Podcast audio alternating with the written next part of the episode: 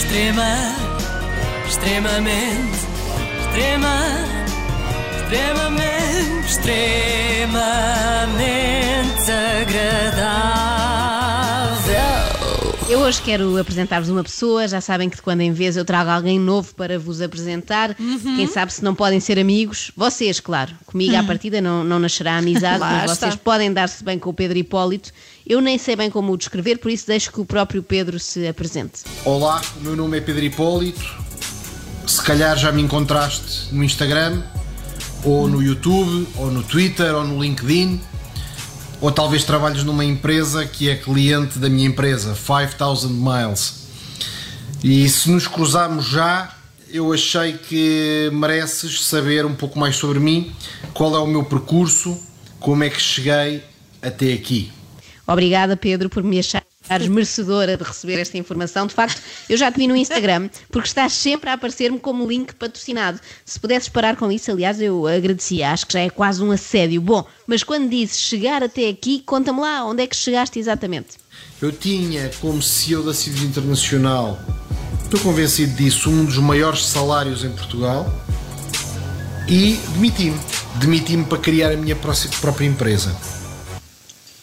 Pronto, é mais um daqueles clássicos casos de demitir-me de um trabalho seguro para criar o meu próprio negócio e agora sou obscenamente rico. Já repararam que nunca ninguém apa- aparece ninguém a dizer despedi-me do meu emprego que mal ou bem me pagava a tempo e horas e agora estou muito arrependido, não é? Nunca há casos Não. desses, género, ai, não devia, não devia, não devia ter aberto este negócio de miçangas. Bem, mas o que interessa é que o Pedro Hipólito é um... Miçangas. Quem sabe, não sei, bolos. Eh, o que interessa é que o Pedro Hipólito é um homem de negócios bem sucedido e, além de investir dinheiro, investe tempo nas redes sociais a explicar-nos como é que havemos de fazer para ser como ele, no fundo. Nas últimas semanas, um dos seus vídeos criou alguma celeuma.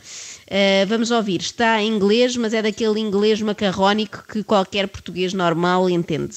Hello guys, this is Pedro Hipólito. I'm traveling intercontinentally today and I'm telling you this just to show you that life goes on as normal. This coronavirus information campaign is creating panic, but we at 5000 Miles, me and my family, we continue to live a perfectly normal life. I'm now in the Lisbon airport and taking advantage that my competitors are paralyzed. That's how you win.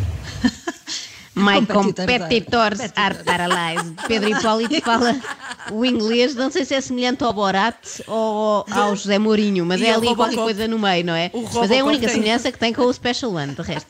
Eh, isto foi filmado numa fase em que já se pedia às pessoas para se isolarem em casa, mas Pedro estava alegremente no aeroporto de Lisboa, no Lisbon Airport, a dizer que estava a tirar vantagem do facto da concorrência estar em pânico com isto do coronavírus, enquanto que ele se ia a ganhar porque é mais esperto. E isto não foi uma coisa que o Pedro disse assim da boca para fora. Às vezes nos aeroportos nós dizemos coisas que não, não são muito bem pensadas porque as garrafinhas do duty free até são baratas e uma pessoa vai bebendo para se entreter. Mas não, não é isso. O Pedro Hipólito tem mesmo teorias sólidas e bem pensadas sobre o coronavírus e a forma como devemos aproveitá-lo. O que vos quero dizer e o que é importante é que cada um de vós deve olhar para a campanha de informação digital à volta do coronavírus com o objetivo de serem um player, com o objetivo de capturarem oportunidades.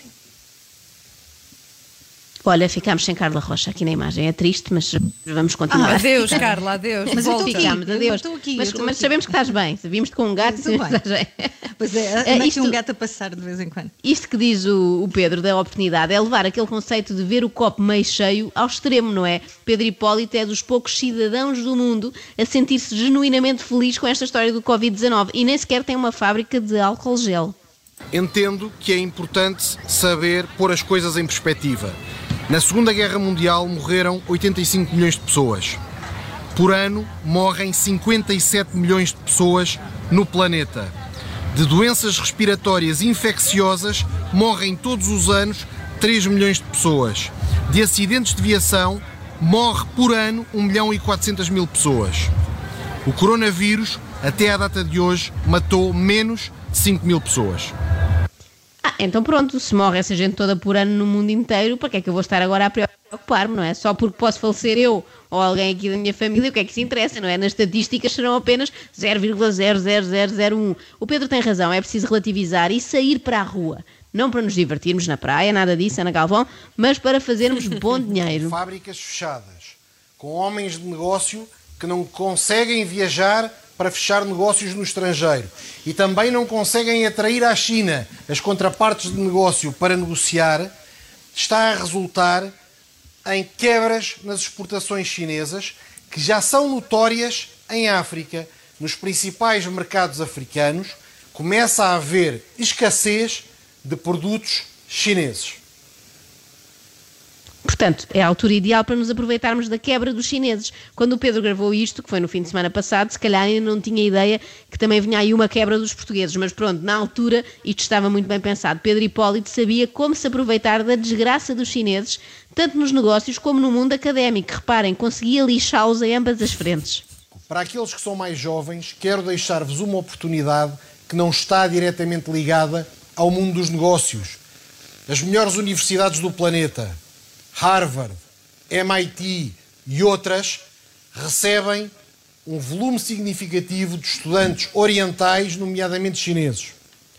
Naturalmente, este ano será mais difícil aceitarem candidaturas de estudantes chineses. Há, portanto, uma maior probabilidade de aceitarem a vossa candidatura. É um momento único Ótimo. que aqueles que forem bons alunos não devem perder. Pronto, muito triste, morreram mais de 3 mil pessoas na China e tal por causa do coronavírus, mas onde nós, cidadãos banais, ouvimos apenas uma notícia dramática, Pedro Hipólito houve uma oportunidade única para que, sei lá, o seu sobrinho, por exemplo, entre em Harvard. Sempre estão menos uns quantos a concorrer, não é? Eu só não percebo porque é que o Pedro conclui que as universidades britânicas não aceitarão chineses. Pois se eles até estão apostados em espalhar o vírus, não é, lá no Reino Unido para imunizar a população, quanto mais chineses melhor, de preferência vindos diretamente da província de Hubei. Pedro Hipólito defende que o mundo se divide em, dois grandes grupos. Uh, de um lado, as pessoas que se deixam dominar pelo medo e entendem que este não é um bom momento para investir, e do outro estão os visionários como ele, ele e não só. Em Nova Iorque a vida continua com grande normalidade, apesar do choque do coronavírus e da redução do preço do petróleo. Os mercados de capitais, a Bolsa de Nova Iorque, como as bolsas em todo o mundo, têm tido oscilação significativa, o que mostra que neste momento há dois mundos em confronto. Aqueles que seguem a teoria do medo e que, portanto, estão preocupados com o coronavírus, estão preocupados com o impacto que a descida do preço do petróleo possa ter em empresas petrolíferas e, estando preocupados, vendem ações para comprar o que eles entendam ativos seguros, nomeadamente cash, por exemplo, obrigações de governos. E aqueles que, como o Barão de Rothschild, acham que a altura certa para comprar e para investir é quando há sangue nas ruas, nomeadamente o nosso próprio. E o Barão de Rothschild é famoso por ter ficado multimilionário fazendo investimentos em momentos difíceis. E portanto as bolsas caem quando os que têm medo vendem e voltam a recuperar quando os que procuram oportunidade.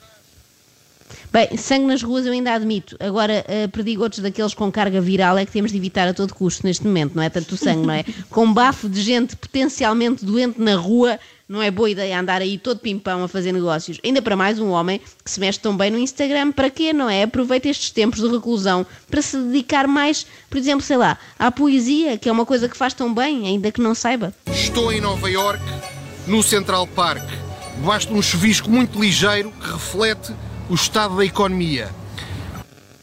Um chuvisco muito ligeiro que reflete o estado da economia. Desta nem Miguel Torga se lembrava. Mas por que será que uns aguaceiros moderados refletem a economia internacional? Eu ouvi o resto do vídeo todo e não há uma explicação para esta metáfora. Será porque as bolsas de valores estão a chorar? e Sim, por é isso... isso. Deve ser, não é? Olha, É. eu que só espero por dias de sol mais eh, radiosos e não, não é para fazer excelentes investimentos, é só mesmo para pôr mais roupa a secar que qualquer Claro. dia fique sem pijamas, não é? Depois não posso aparecer aqui. Extrema, extremamente, extrema, extremamente, extremamente agradável.